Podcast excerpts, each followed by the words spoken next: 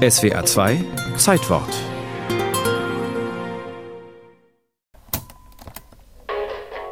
Im Sommer 1963 stürmen die Beatles die Hitparaden und die internationale Funkausstellung in Berlin feiert den Beginn der Stereophonie. Hochglanzmusiktruhen aus Echtholz stehen in den Messepavillons.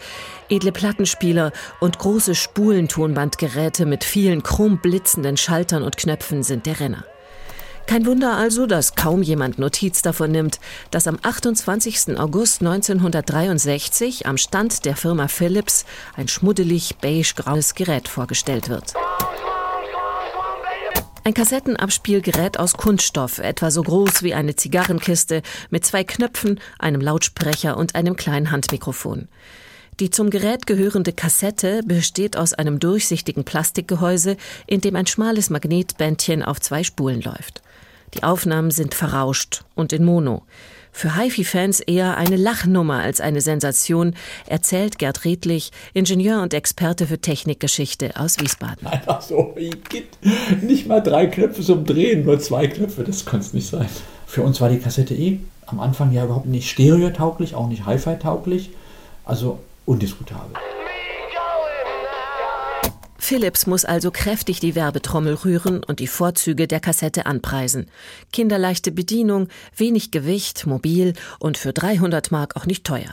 Und was man damit alles aufnehmen kann. Die ersten Worte des Babys, das Flötenspiel der Tochter und die eigene Lieblingsmusik aus dem Radio. Mit dem Mikrofon in der Hand vor dem Lautsprecher der Stereoanlage, versteht sich.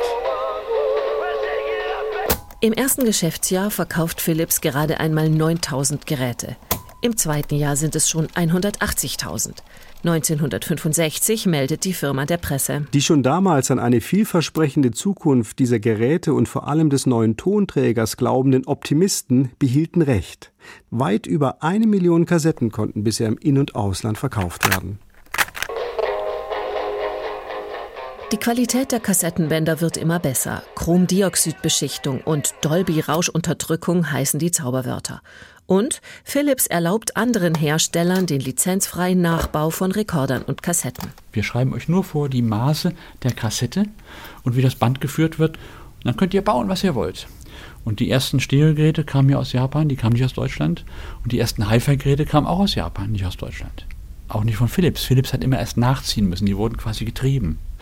Sie haben überhaupt nicht realisiert, dass sie einen Weltstandard geschaffen haben. Sie haben das gar nicht gemerkt. Das, das, das hat sie überrascht und überrollt. Jede Kassette ist nun in jedem Rekorder der Welt abspielbar, egal welche Marke, egal welcher Hersteller. Die Preise sinken, die Menschen kaufen. Die Liebhaber klassischer Musik hören inzwischen genauso Kassetten wie Hörspielfans oder Jugendliche, die illegal Konzerte mitschneiden. Guten Tag, meine Damen und Herren. Sensationell! Ich muss unbedingt mit auf diesen Hexengeburtstag.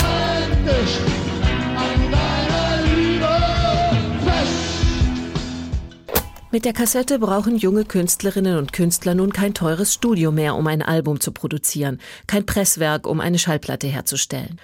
Eine wilde, kreative Szene jenseits der Musikindustrie blüht auf. Kinderhörspiele auf Kassette machen Milliardenumsätze, Sprachlernkassetten boomen und, sehr zum Ärger der Plattenindustrie, Kassetten mit selbst aufgenommener Musik aus dem Radio oder von Schallplatte. Als 1983 die CD auf den Markt kommt, dämmert allmählich das Ende der Kassettenära. Nach der Jahrtausendwende verschwindet die Kassette vom Markt und macht neuen digitalen Technologien wie dem MP3-Player und dem Smartphone Platz.